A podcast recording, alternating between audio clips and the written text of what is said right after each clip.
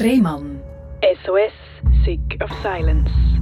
Herzlich willkommen bei SRF Virus, herzlich willkommen zu der Sendung Rehmann SOS Sick of Silence. Das ist die Sendung, wo wir über Sachen reden, wo viele für sich geheim behalten, wo sie mit sich selber ausmachen, wo sie nicht wollen mit der Öffentlichkeit teilen, weil sie das Gefühl haben, sie werden für das, was sie sagen, verurteilt. Was in dieser Sendung passiert, ist genau das Gegenteil. Wir reden über Sachen, die uns beschäftigen, wo vielleicht auf den ersten Blick als Schwäche gelten würde. Aber in Wirklichkeit ist es so, die Menschen, die sich getrauen, ihre Schwächen nach außen zu tragen, das sind für mich die wirklich starken Menschen. Und es gibt, glaube ich, nichts Stärkeres, als für seine eigene Geschichte einzustehen und zu sagen, ich bin das, das habe ich erlebt, ich stand dazu und muss das nicht verstecken. Und das passiert auch in dieser Sendung und das passiert auch mit dem Severin. Hoi Severin, schön bist du da. Robin. Was hat dich auf die Idee gebracht, dich da anzumelden und jetzt da dem Interview mitzumachen? Also zum einen habe ich verfolge ich deine Sendung schon mega lang und ich finde es immer spannend, den Leuten zuzuhören, was sie alles erlebt haben, weil ich eben selber auch Schwierigkeiten hatte. Und immer, wenn es mir schlecht gegangen ist wegen meiner Schwierigkeiten, hat mich das irgendwie sehr aufgebaut. Und jetzt mittlerweile geht es mir viel besser und darum habe ich gefunden, hey, ich will das irgendwie zurückgeben, ich will das teilen und hoffentlich kann ich vielen Mut machen. Das ist schön. Danke vielmals, dass du den Weg hierher gefunden hast und äh, eben anderen willst helfen, wie dir geholfen worden ist mit genau solchen Gesprächen. Du würdest sagen, bis 2012 hast du eigentlich mehr oder weniger ein normales Leben gehabt, das dich nicht so beeinträchtigt hat. Ja, also ein sehr schönes. Also ich hatte eine super Kindheit, gehabt. ich musste nichts missen. Ich hatte eine tolle Familie. Von dem war es eigentlich perfekt. Mhm. Wie alt bist du, als du das erste Mal gemerkt hast, irgendwie ist etwas, etwas ist komisch? Ja, eben, das war mit zwölf ungefähr, wo die Pubertät angefangen hat. Ähm, es ist langsam sind so weibliche Merkmale gekommen. Ich habe das erste Mal die Mensen bekommen. Das war für mich mega schlimm. Gewesen. Ich weiß noch, ich habe glaube Mami angerufen, weil ich das Gefühl hatte, ich blut, ich muss ins Spital, irgendetwas stimmt nicht, ich bin krank.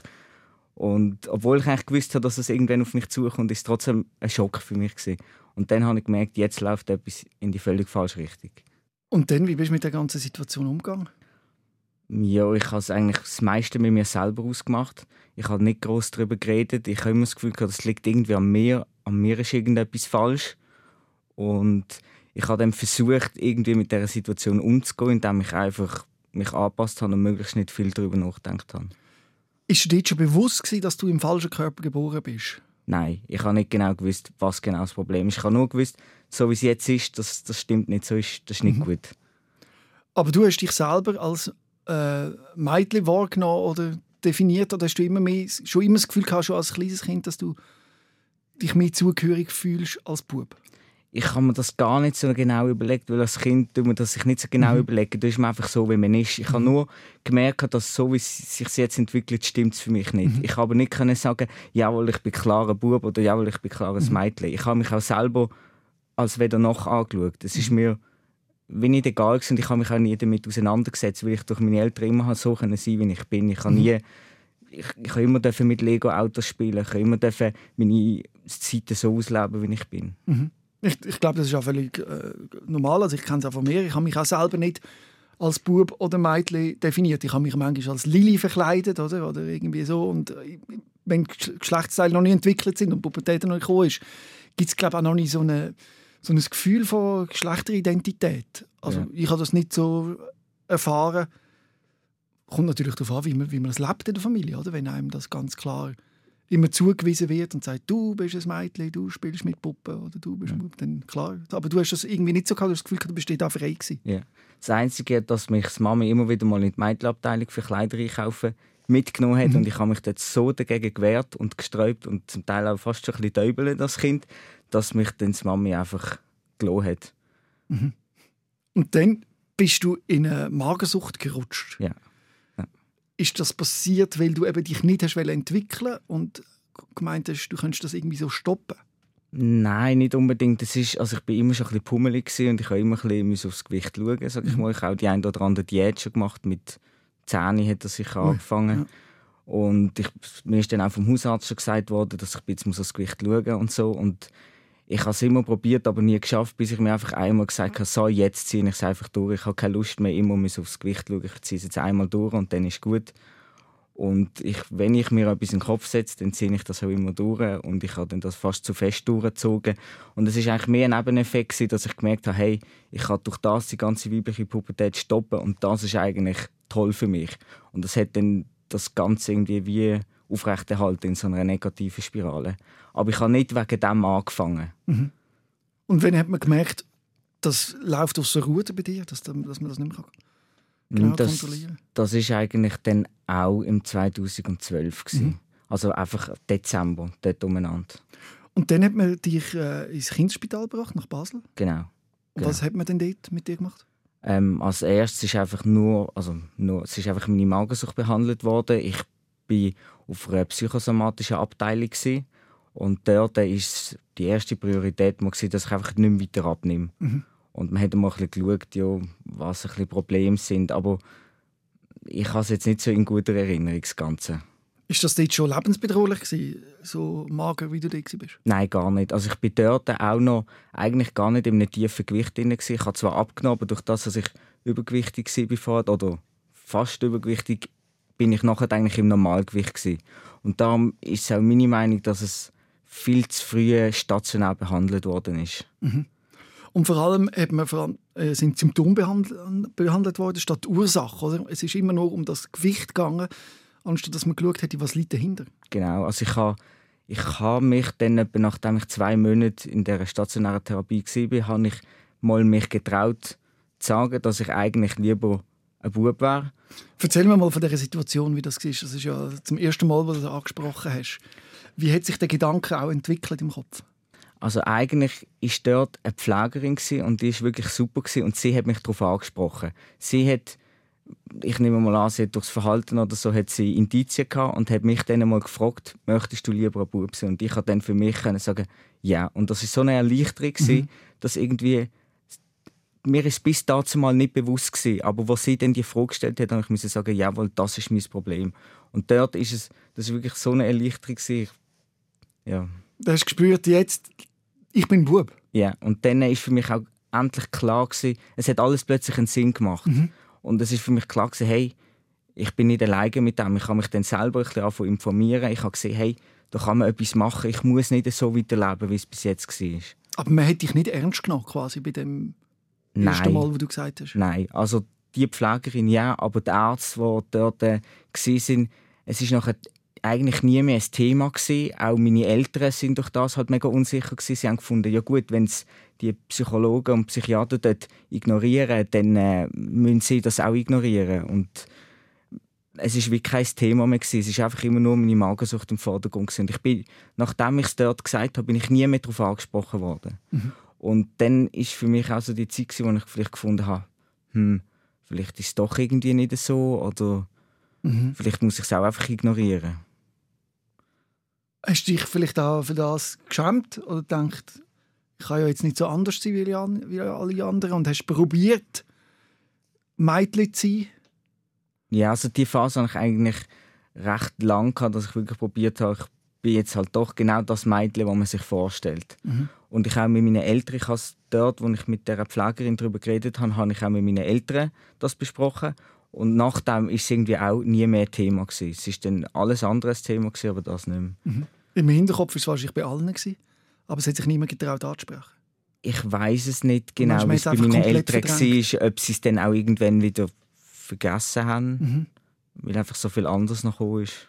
Darum hat das alles viel schlimmer gemacht. Also ich bin nachher noch viel tiefer in die Magersucht oh. reingerutscht. Ja. Vor allem, weil ich auch im, im Kinderspital jetzt eben viel ähm, Ritual oder viele Sachen aufgenommen habe von anderen, die dort behandelt worden sind. Was selber magersüchtig sind? Genau, und habe das wie abgeschaut. Mhm. Und ich bin eigentlich mit einem leichteren Gewicht austreten, wenn ich gekommen bin. Ui. Und meine Eltern haben mich dann auch aus der Behandlung rausgenommen, weil sie gemerkt haben, dass es eigentlich schlimmer wird, wie dass es besser ja. wird. Ich, bin dann, ich habe es dann daheim versucht, ein halbes Jahr lang, aber ich bin wie aus diesen Muster nicht mehr rausgekommen. Also zum Beispiel hat man dort jeden Morgen auf die Waage müssen. Mhm. Und ich bin vorher nie auf die Waage gestanden. Und nach, nach dem Spitalaustritt habe ich wie nicht mehr anders können. Ich habe immer müssen auf die Waage stehen, mhm. daheim, jeden Tag. Mhm. Und es hat auch gewisse gegeben, die sich dort geritzt haben. Das ist mhm. so, ich glaube... Selbstverletzendes Verhalten. Genau, genau. Und das habe ich dann auch dort abgeschaut mhm. und auch mit dem angefangen. Mhm. Und das sind alles so negative Sachen, wo ich finde, es ist einfach schade, wenn man sich das abschaut. Ja, auf jeden Fall. Aber das war deine, deine Strategie gewesen, zu dieser Zeit, oder? Ja. Hast du das Gefühl, dass man das besser hätte können machen die Behandlung? Definitiv. Wo sind die Probleme gewesen? Also zum einen bin ich jetzt der Meinung, ich bin keine Fachperson, Klar. aber jetzt, wenn es um meine eigene Ja. Geschichte geht, Ja. dass eine stationäre Behandlung zu dem Zeitpunkt gar nicht unbedingt notwendig gewesen wäre. Es hat mit einer ambulanten Therapie wäre man auch vorwärts gekommen. Das ist das eine. Und das zweite ist sicher, dass man hat anhören musste. Also man hat das ernst nehmen, man hat das thematisieren und das in den Vordergrund stellen und nicht meine Magersucht. Weil vom Gewicht her bin ich nicht so tief unten gewesen, dass wir jetzt unbedingt haben müssen schauen auf mein Gewicht, sondern man hat locker das können mal wie beiseite stellen und einfach meine Transidentität thematisieren. Und vielleicht den Zugang zu dir finden, empathisch sein. Genau. Und für mich auch, es gibt so viele Fachpersonen, oder es gibt einige Fachpersonen in der Schweiz und auch mal schauen, dass ich irgendwie Verbindungen zu diesen Fachpersonen bekomme. Und ich verstand, dass sie vielleicht mit dieser Situation überfordert sind. Das ist jetzt nicht alltäglich. Aber dann hätten sie das nicht einfach ignorieren sondern schauen, hey, schau, dort kannst du Hilfe holen, dort kannst du Hilfe holen. Aber es war ja dann nicht so, gewesen, dass es beim Kinderspital Basel geblieben ist, Nein. sondern du bist dann auch zu anderen Kliniken gekommen. Was hast du dort erlebt? Ist es ähnlich schwierig gewesen, dass dort auch wieder einfach deine Magersucht im Vordergrund gestanden ist? Also in der ersten, ich bin äh, noch in einer, also das ist jetzt nicht im Spital gewesen, das ist einfach so eine Klinik gewesen, auch für, für die Magersucht und dort habe ich es gar nie mehr angesprochen, ich habe mich auch gar nicht getraut.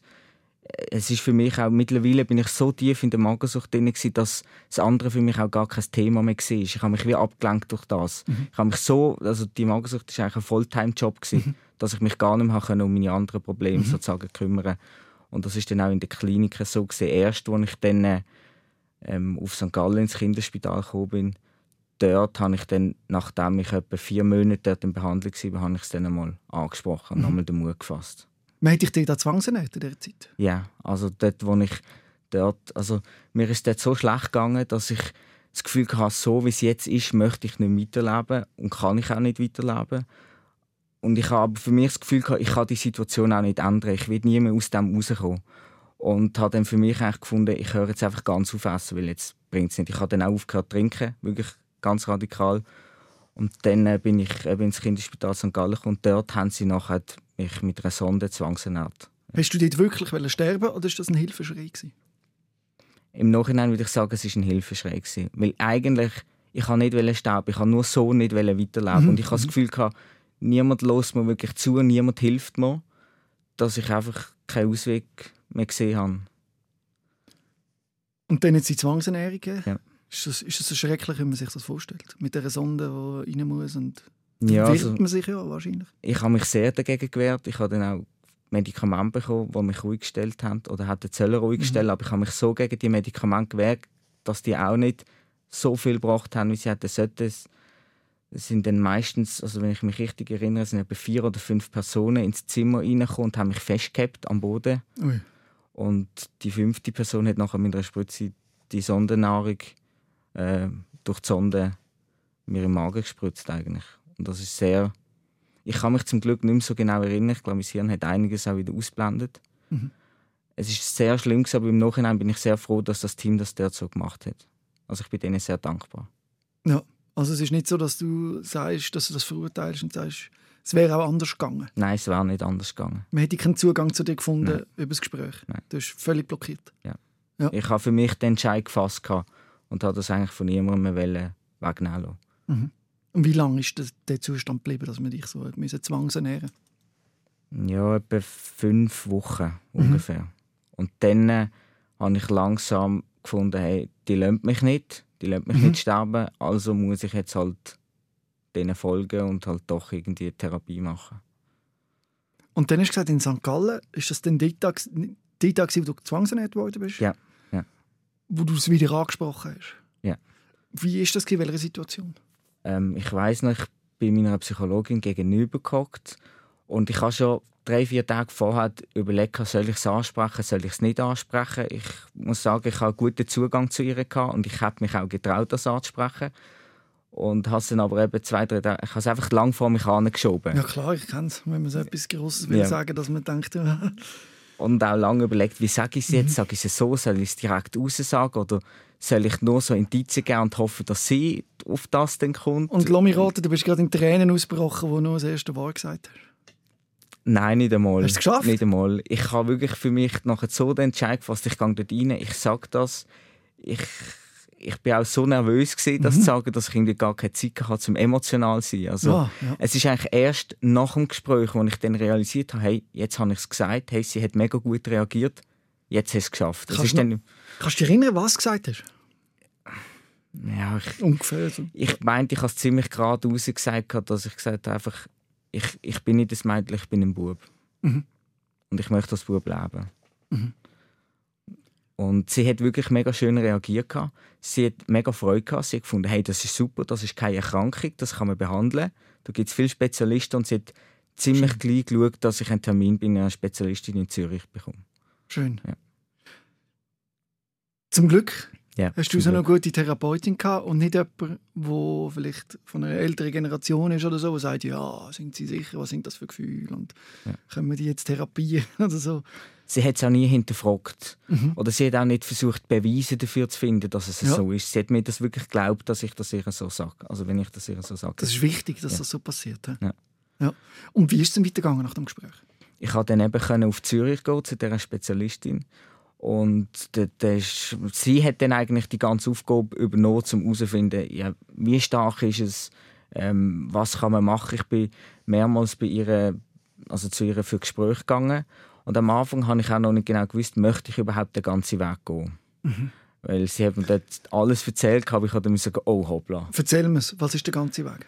Also sie haben mir einfach die Möglichkeiten aufgezählt, dass als erstes, dass man halt die Pubertät stoppt, aber mit Hormon und nicht durch meine Magersucht, dass man es wirklich auf einen gesunden Weg kann stoppen kann. Das, was du ja willst. Genau, dass man dann kann anfangen mit Testosteron, dass man dann durch diverse Operationen eigentlich auch als Geschlecht wirklich Angleichen. angleichen. Genau.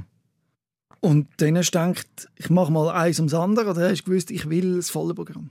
Nein, ich habe eigentlich wirklich immer so eins, eins ums andere geschaut. Aber es ist lustig, immer sobald ich das eine hatte, bin ich gerade wieder nicht mehr zufrieden und habe gefunden, ich muss das nächste haben. Und das Ja. nächste und das nächste. Und durch das ist dann eigentlich recht schnell gegangen, das Ganze.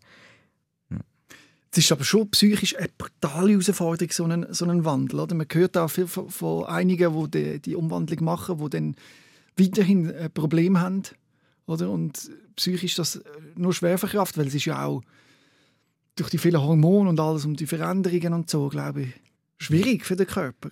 Ja, es geht. Also ich habe es eigentlich in recht guter Erinnerung. Ich habe ein tolles Umfeld, gehabt, das mich unterstützt hat. Also ich habe nie müssen mich irgendwie dort rechtfertigen oder für mich kämpfen, sondern das ist eigentlich selbstverständlich, Schön. gewesen, dass ich unterstützt wird. Ja.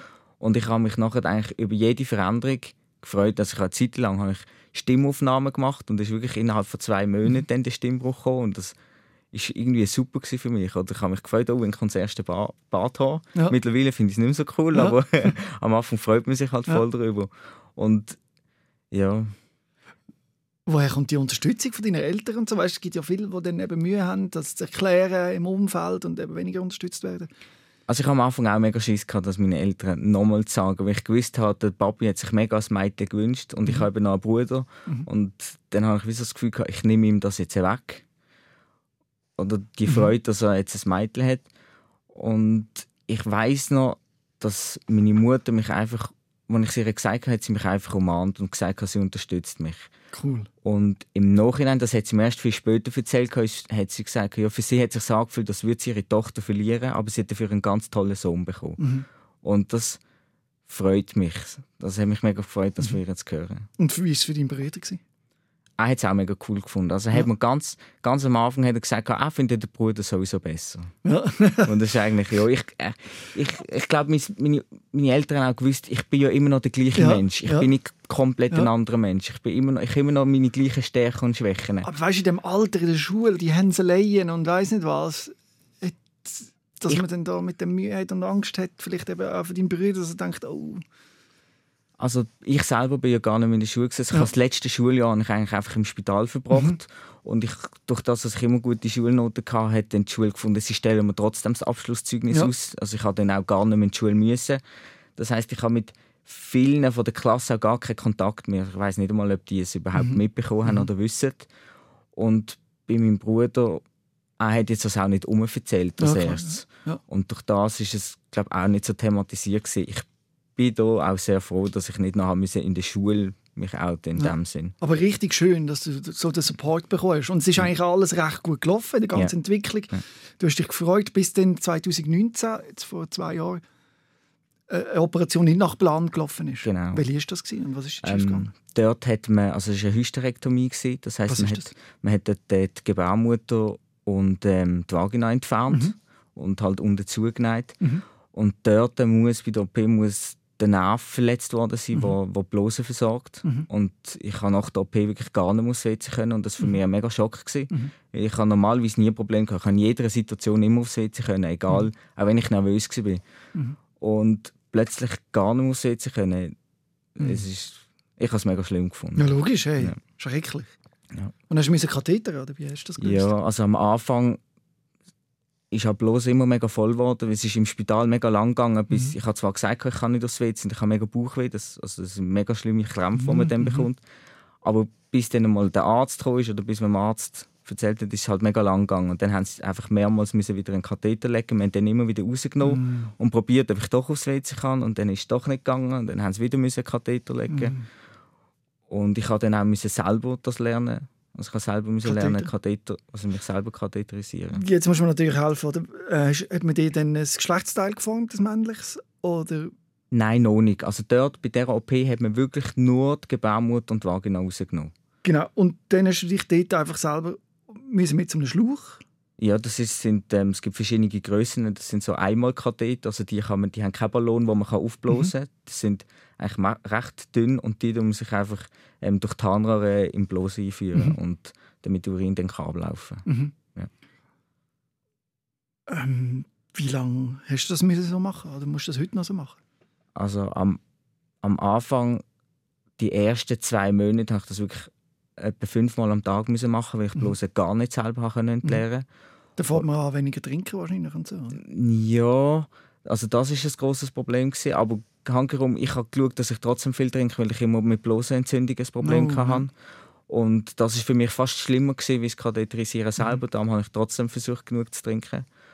Und dann ist es ein bisschen besser geworden, sodass ich eigentlich anfangen nur noch dreimal am Tag oder zweimal am Tag das zu machen. Mhm. Und irgendwann habe ich dann auch herausgefunden, dass ähm, durch Presse kriege ich bloß auch leer mhm. und habe dann das eigentlich ja, etwa vier, fünf Monate so gemacht, mhm. bis dann einmal meine behandelnde Urologin gesagt hat, das ist nicht gut, das macht die Nieren kaputt auf Tour. Mhm. Und da ist auch etwas passiert, das hat eine Nierenbeckenentzündung gegeben? Ja, also das ist mehr, ich habe dort in dieser Zeit, das ist eben im Oktober 19 und dann bis im Januar habe ich wirklich alle zwei Wochen eine Blosentzündung gehabt, kaum das Antibiotikum abgesetzt, ist die neu gekommen. Mhm. Dann durch die Präsmektion ist es dann besser geworden. Also ich hatte dann keine Blosentzündungen mhm. mehr. Gehabt. Und dann habe ich mit, wieder müssen anfangen katheterisieren. Und dann äh, habe ich dann mal eine Nierenbeckenentzündung verwünscht. Also mehrere insgesamt. Mhm. Ja. Du hast gesagt, du hast Antibiotika gegessen wie, wie Smarties, oder? Ja, also ich habe wirklich ich habe mit Antibiotikum angefangen, habe es etwa acht Tage müssen nehmen und etwa vier Tage später ist die nächste Blasentzündung gekommen, wieder Antibiotikum. Mhm. Und das ist etwa vier, fünf Monate so gegangen. Lang, ja. ja. Da stellt man doch irgendwann alles in Frage, oder? Da sagt man doch, Kopfverteilung. Ja, und ich habe ich auch viel mich selber hinterfragt, habe ich die falsche Technik, mache ich es falsch, was kann ich besser machen? Mhm. Aber es geht wie nichts. Es ist einfach, ich habe einfach so viele Risikofaktoren für eine Blasentzündung, dass es fast müssen so kommen. Ja, aber eben die, äh, die Umwandlung grundsätzlich hast du natürlich nie in Frage gestellt. Nein. Da bist überzeugt ja. Du hast dich über die Operation genervt, über den Fehler, über den verletzten ja. Nerv und ähm, hast dort sehr lang gelitten, wenn wir ja. ehrlich sind. Ja, ich habe ein das Gefühl gehabt, die Ärzte haben dann einfach immer, ja, machen wir das, machen wir das. Mhm. Aber ich habe das Gefühl gehabt, die psychische Seite spielt gar keine Rolle. Ich habe mich aber auch nicht getraut, das anzusprechen, weil einfach es ist halt immer nur um die Blose gegangen, aber nie um mich. Das erlebe ich ja auch in dieser Sendung oft ja. so. Die Leute können viel einfacher über Symptome reden. Das ist mir genau gleich gegangen. Es ist mir viel einfacher gefallen, über meine chronische Darmerkrankung zu reden, über den Entzündungswert und weiss nicht was, anstatt über meine Psyche. Ja. Das braucht immer viel mehr Überwindung und darum ist es auch wichtig, dass wir das hier machen, dass da eben ein Raum ist, um das macht und das wollen wir auch den Leuten mitgeben, oder? dass man nicht nur soll eben Symptome behandeln oder die Schmerzen, wo man sieht, auch der seelische Schmerz ja. muss behandelt werden. Du hast, wann hast du eine Kraft gefunden, das mal anzusprechen? Oder du hast, ja, ich habe es bis jetzt noch nicht angesprochen. Ja. Ich habe das eigentlich immer mit mich selber ausgemacht. Ich, ich, hab, ich bin immer noch in psychologischer Behandlung. Mhm. Oder jetzt habe ich sie aufgehört, aber bis vor kurzem bin ich in psychologischer Behandlung. Und dort bin ich begleitet worden, sehr gut sogar. Mhm. Und mittlerweile eben auch eine Lösung gefunden für das Problem. Also mein Problem ist eigentlich immer gewesen, dass ich Angst hatte, dass das jetzt lebenlang so bleibt. Mhm. Und es ist auch von der, von der Urologin her gekommen, dass es hat, das wird nicht mehr besser. Oder da kann man jetzt nicht mehr damit rechnen, dass es viel besser wird. Mhm. Und du hast auch eineinhalb Jahre mit dem gelebt, dass Ja, man so eine ja. Zeitspanne weiß. Eineinhalb Jahre mit ja. dem. Also ich lebe immer noch mit dem. Also genau. das, das, geht ja nicht weg. Aber man hat äh, Blasenschrittmacher Können, können installieren. Genau, genau, ja, vor, genau vor etwa drei Wochen haben wir das können machen. Ja. Ich kenne so einen äh, Darmschrittmacher. Ich kenne es vom Darm. Ja. Das Problem, dass man äh, den Darm nicht kann haben Das gibt es in dem Fall auch für die Blase. Ja. Tut den Impuls setzen elektrisch. ein. Genau, das ist eigentlich ähnlich wie für den Darm auch. Also Mhm. Da wird, wird das, äh, Ele Elektroden gelegt zu den Sakralnerven Mhm. und dann werden die eigentlich stimuliert, die tun eben auch Blase versorgen. Das ist ein sogenannter Blasenschrittmacher. Genau, genau. Seit drei Wochen. Ja. Da muss man noch viel ausprobieren, glaube ich. Da Ja. muss man noch viel einstellen. Das ist noch lange nicht dort, wo es ist. Aber jetzt das erste Gefühl.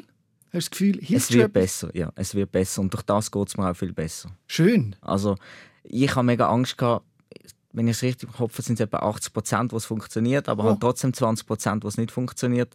Und ich habe mega Schiss gehabt, dass ich zu diesen 20 Prozent Richtig. gehört, weil ich bis jetzt nicht so viel Glück hatte in meinem Leben. Ja, ja, ja. Und ich muss sagen, ich bin sehr froh, dass es jetzt doch funktioniert, weil ich hatte keine andere Option gehabt. Also die andere Option, wenn das nicht funktioniert hat, wäre einfach gewesen, weiterhin mit den Eimerkatheter. Und das ist, ich habe mein ganzes Leben müssen nach meiner Blase richten. Ich habe immer müssen schauen, genug Kathetermaterial, wenn ich in die Ferien gehe, habe ich müssen schauen, dass ich Antibiotikum dabei habe, weil wenn ich jetzt in die Karibik in die Ferien gehe, dann kriegt man nicht einfach ein Antibiotikum und das wird halt immer gefährlich, wenn man das nicht anständig behandelt. Und jetzt wieder so, ey, ich kann wieder mein Leben leben, ich kriege wieder die Freiheit, ich kriege viel mehr Zeit auch zurück. Gratuliere. Und Seit drei ist- Wochen ist das? Ja, also es kommt jetzt langsam. Ich, es ist jetzt immer, ich muss immer noch mit einem Eimerkatheter Ja klar, es ist noch nicht optimiert. Ich kenne eben auch Leute, die den Ja. Darmschritt machen, Ja. installiert haben. Und äh, dort ist es bis zu drei Monaten zum Teil noch länger gegangen, bis sie gesagt haben, ja, jetzt ist es einigermaßen gut. Ja. Und wenn du schon nach drei Wochen eigentlich Fortschritt entdeckst, ist das eigentlich ein gutes Zeichen und das kann man wahrscheinlich noch mehr optimieren. Auf Oder? jeden Fall. Also, Also, vielleicht, also es ist nicht ausgeschlossen, dass du vielleicht mal nicht mehr kathetern musst. es ist sehr wahrscheinlich, dass ich das nicht mehr brauche. Hey, das wäre schön. Darum habe ich das auch das Ganze gemacht und auf das an schaffe ich jetzt. Ja, das wäre ja großartig. Und das ist vielen Menschen eben gar nicht so bewusst, die jetzt den Podcast hören, wie wichtig ist, dass man äh, aufs WC kann. Ja. Also Ja. das ist ja so, man nimmt es so verst- selbstverständlich, dass man äh, einen normalen Stuhlgang oder äh, die Blase kann entleeren kann. Immer am Morgen und Abend muss ich einen Einlauf machen, also einen Wassereinlauf mit so einer Pumpe, oder, wenn ich mir das hinten reinfahre, damit ich den Darm kann entleeren kann, weil sonst entleert sich mein Darm nicht ganz. Das habe ich mich so daran gewöhnt, dass das mache ich einmal am Morgen und einmal zu Abend. Das ist bei, bei, beim grossen Stuhlgang, wenn man so will, wo ja weniger stattfindet, Ja. einfach zu lösen. Und ich stelle mir das eben sehr anstrengend vor, mit der Blase zu machen, das Katheter. Vor allem habe ich dann auch das Problem gehabt, dass durch immer das Einführen von den Eimerkatheter mit Tarner weh gemacht Ja, haben, es hat ja. brennt. Und die Blasentzündungen, es gibt viele Frauen, die Blasentzündungen Mhm. haben und die haben zum Teil nicht so starke Symptome. Aber ich habe wirklich Blasenkrämpfe gehabt. Ich konnte nicht können schlafen, weil ich die ganze Zeit auf dem WC war. Das ist, ich habe wirklich kein Leben mehr können leben in dieser Zeit. Ich Mhm. habe mein Studium nicht richtig können fortführen. Ich, ich, ich habe Hobbys, also Hobbys habe ich gar keine mehr können machen. Mhm. Und ja. Und jetzt kannst du wieder das erste Hobby wieder machen, oder? Ja, ich habe jetzt angefangen, ja. Ja. Und ich kann wieder mich Was voll aufs das? Studium konzentrieren. Ähm, Helikopter fliegen. Cool, du fliegst Helikopter. Ja, ja. Aber um das gleich noch mit reinzunehmen, das war nicht so einfach gewesen, für dich Helikopterpilot zu werden. Was eigentlich schrecklich ist, weil man hat es dir nicht zutraut, weil man sagt, ja, der ist vielleicht psychisch zu wenig stabil zum Helikopterfliegen, Genau. weil er ist mal eine Frau gewesen, und hat die Umwandlung gemacht und weiss nicht was. Und das traut man dir aufgrund von dem nicht zu. Das finde ich genau. ganz ehrlich gesagt schrecklich. Aber erzähl mir mal, wie das war, was dir passiert ist. Also ich habe, für mich ist eigentlich immer klar gewesen, ich möchte über das Fair die ganze Ausbildung machen. Das Was ist, ist das? Ähm, vom Militär und vom, vom Bund Mhm. ähm, äh, wie ein Testverfahren oder ein Aussortierverfahren, Mhm. wo einfach geeignete Piloten rekrutiert werden.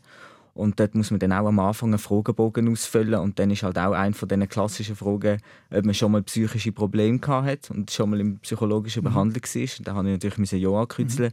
Und dann kommt eigentlich gerade schon, dass man nicht ins Fair kann. Also das ist gerade schon, ohne dass man genau kann ausführen kann, was, kann man schon nicht.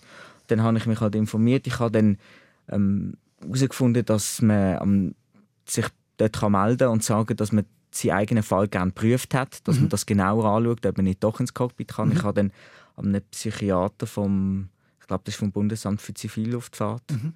habe ich dann schreiben mhm. und habe meine ganze Geschichte dann erzählt. Mhm. Und dann ist einfach eigentlich ein Mail zurückgekommen, eben, er findet, aufgrund von meiner Geschichte bin ich zu wenig stabil für, für ins Cockpit, mhm. sozusagen. Und das ist für mich sehr schwierig, weil ich habe gefunden, er kennt mich gar nicht, er hat mich noch nie gesehen.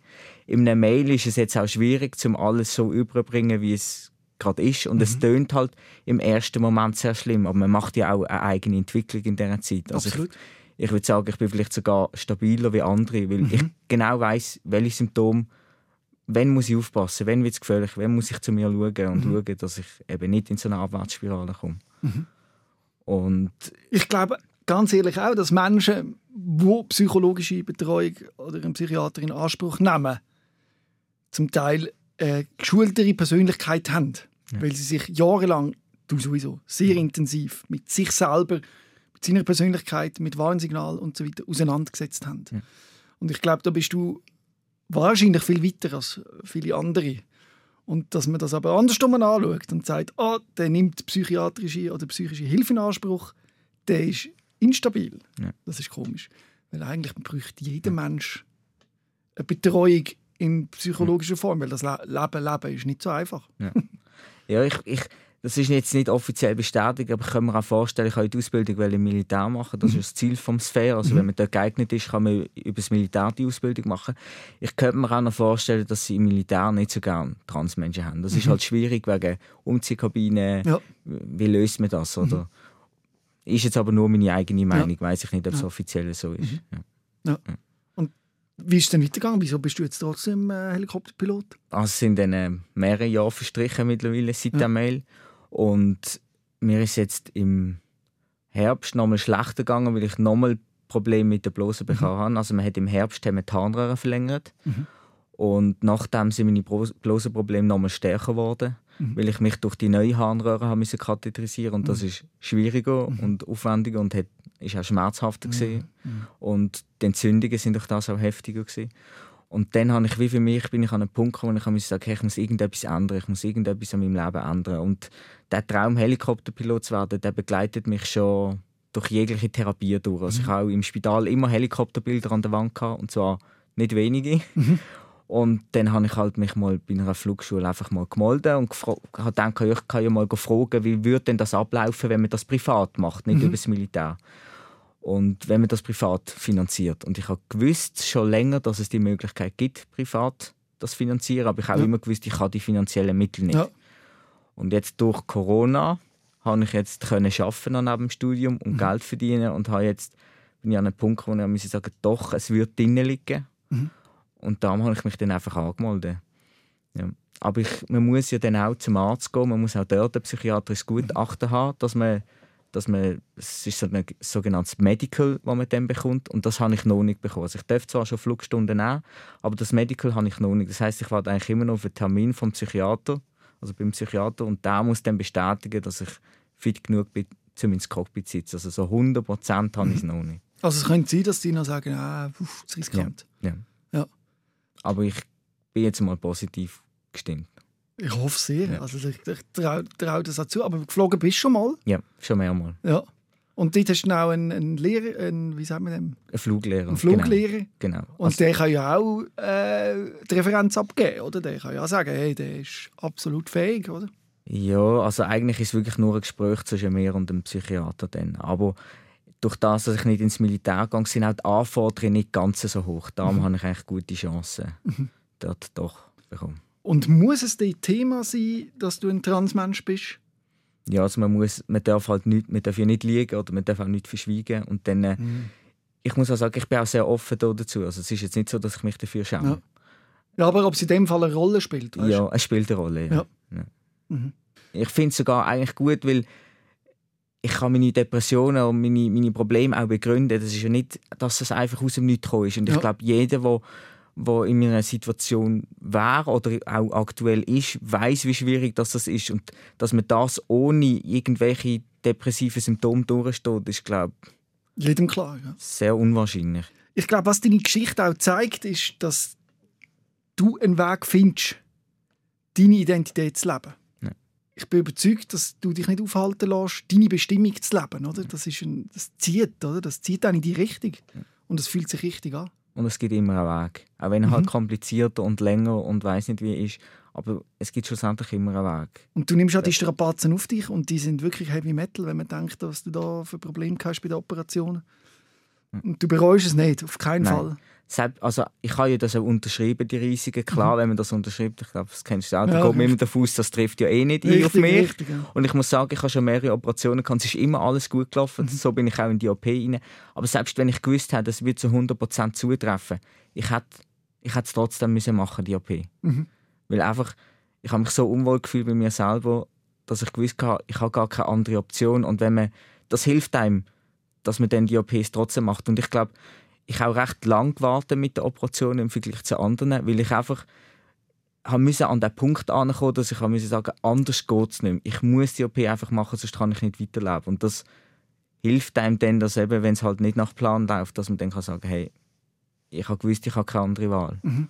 Und ich glaube, es ist jetzt auch nochmal klar geworden, es ist nicht so, äh, ja, es wäre noch schön, eine andere Identität einzunehmen, sondern es ist tatsächlich so, dass du nicht mehr kannst weiterleben wenn du in dieser falschen Identität ja. bleibst. Dass du dich lieber zu Tod hungerst, als in dem falschen Körper zu leben. Und dass du lieber ein Leben lang katheterisierst, ja. als als äh, Mädchen oder Frau müssen zu leben, ja. wo du nicht gewählt hast. Und das, das finde ich stark, dass du für das kämpfst. Und ich glaube, das macht dich auch stark fürs ganze Leben, dass du dich nicht zufrieden bist mit einer Situation, wo man einfach sagt, ja, du musst jetzt da halt so am Fließband stehen. Ja. Sondern dass du, dass du weißt, dass du mehr verdient hast für dich und dein Leben. Und das Schöne ist, dass du ein Umfeld hast, wo dir das klar macht, dass du das kannst. Ja, ich glaube, es zeigt auch, man hört ja immer wieder mal, ja, das ist nur eine Phase oder das ist gerade Mode oder gerade Trend. Aber ich glaube, wenn es nur ein Trend wäre, würde man glaube nicht all die Strapazen auf sich nehmen. Nein. Das würde kein Mensch machen. Ja. Ich, ich verstand, Modetrend gibt es und so weiter, aber dass man jetzt einfach mal so aus Jux raus sagt, hey, ich wäre jetzt lieber im anderen Geschlecht und nachher noch all die OPs auf sich nimmt, das macht ja kein Mensch, der bei Verstand ist. Ja. Und das ist, ist, mir sehr wichtig, dass, dass man sieht, dass Leute mit einer Transidentität wirklich darunter leiden. Die machen das nicht einfach nur aus Spass oder zum anderen ärgern. Die leiden wirklich darunter. Wie offen gehst du jetzt eigentlich um mit deiner Transidentität? Also zum Beispiel bei der Arbeit oder, oder so, wenn du Leute neu triffst, ist für dich immer klar, dass Severin, das ist ein Bub oder ein Mann. Oder äh, sagst du das im Gespräch relativ gleich? Oder? Nein, mittlerweile sieht man es mir auch nicht mehr an. Also am Anfang, als ich mich das erste Mal für eine Lehrstelle beworben habe, ich natürlich müssen sagen.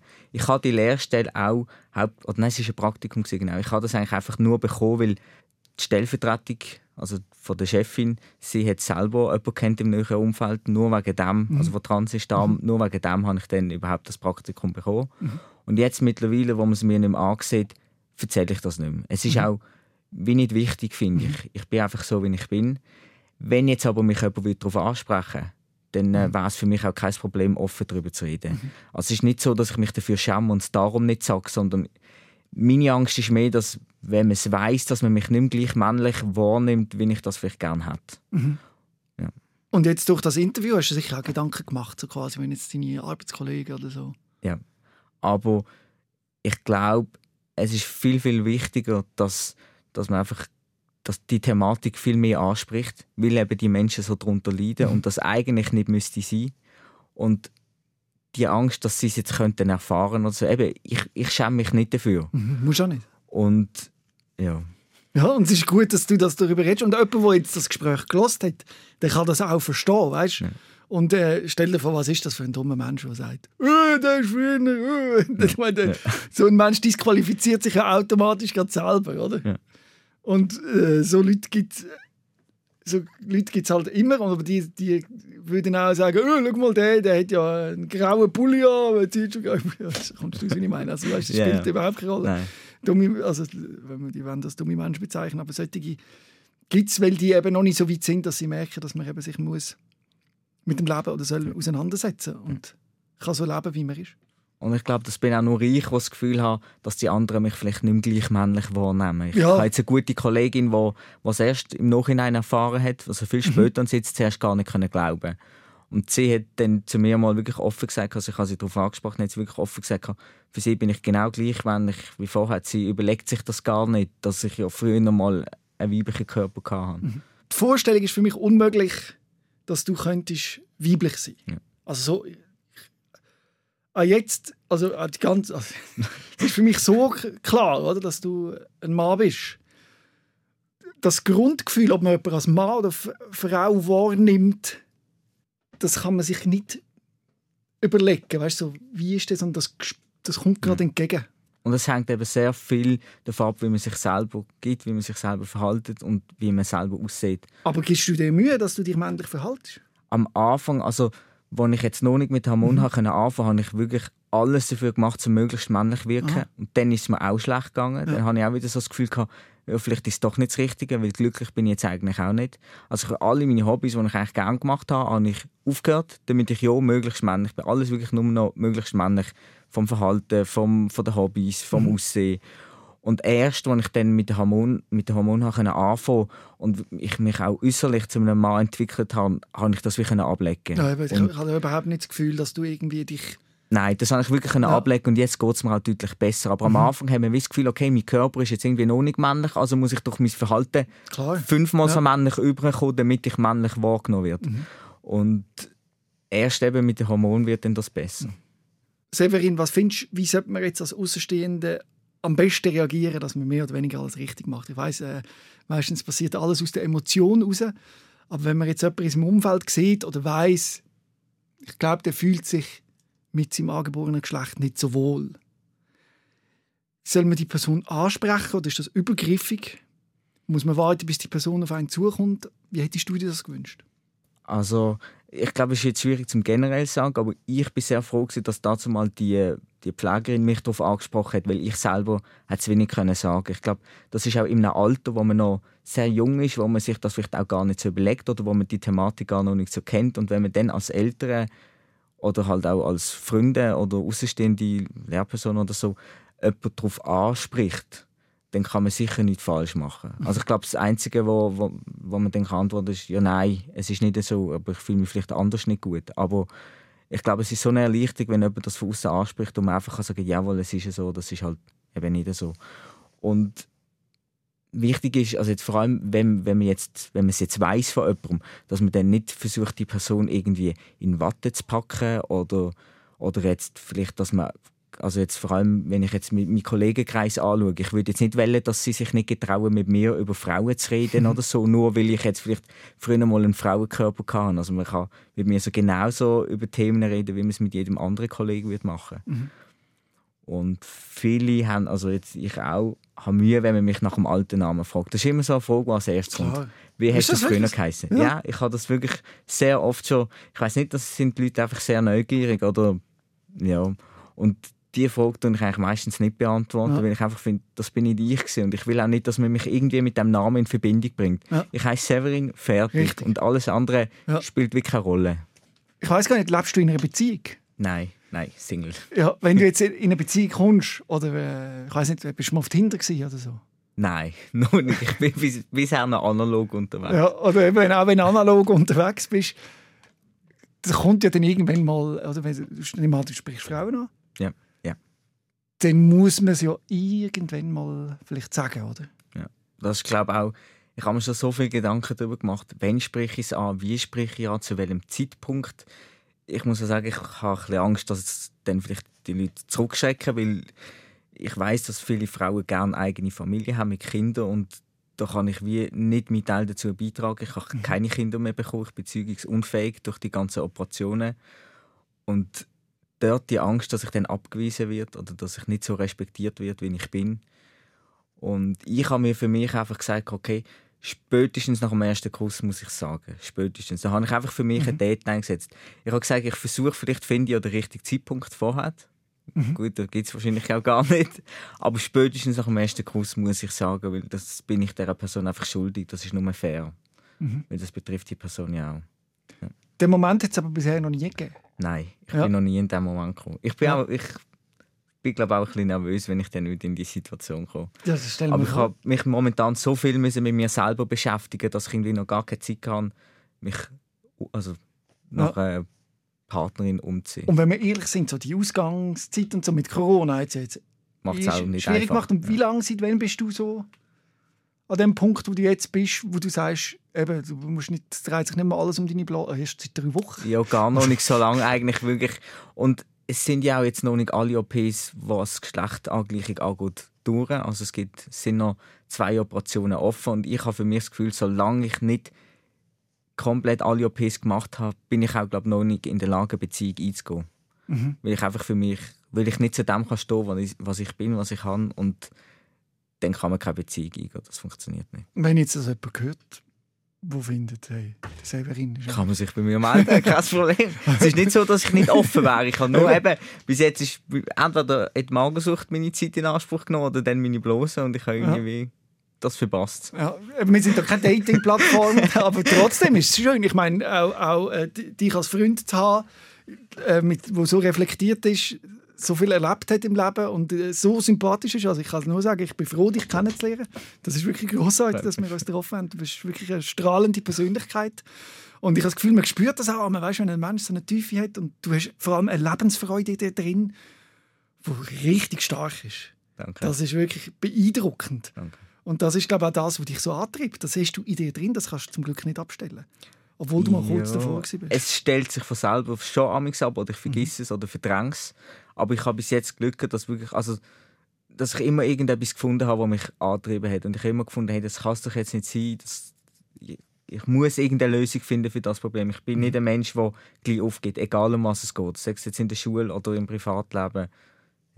Und wenn wir vorher schauen, eben die nächsten Projekte sind, äh, den Blasenschrittmacher äh, in den Griff bekommen, dass der Ja. vielleicht so gut läuft, dass du vielleicht irgendwann nicht mehr äh, Genau. katheterisieren musst. Was ja nicht Ja. unrealistisch ist. Ja. Und dann äh, hoffen wir, dass die ganze große Krise mit, äh, mit dem Virus irgendwann mal durchgeht und Ja. wir uns können vor allem mit dem Leben beschäftigen, Ja, oder? ja. Und sich, dort, sich die Welt erobern, Genau. zurückholen. Das, Genau. was einem genommen worden ist, all die Jahre. Ich meine, Ja. du hast noch ganz viel aufzuholen.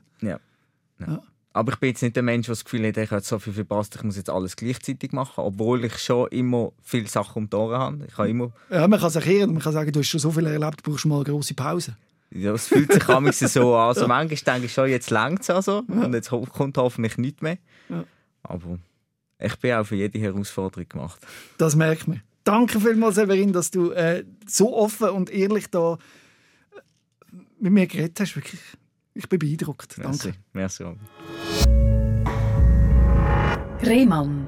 SOS, Sick of Silence. Jeden Dienstag vom 6. Uhr bis am 7. Uhr auf SRF Virus. Und online als Podcast und Video 24-7 auf srfvirus.ch.